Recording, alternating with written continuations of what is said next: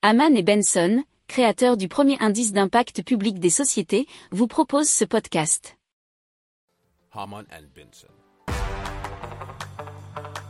Le journal des stratèges.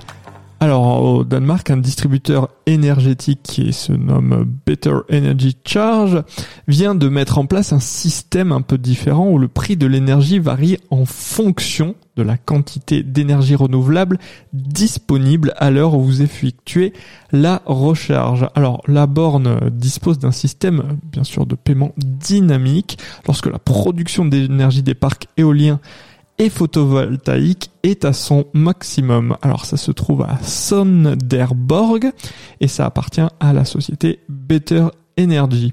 Alors ils veulent sensibiliser les possesseurs de voitures électriques à adopter des comportements qui vont dans le sens d'une lutte plus efficace contre le changement climatique en donnant de la visibilité sur le pourcentage d'énergie renouvelable utilisé par le réseau.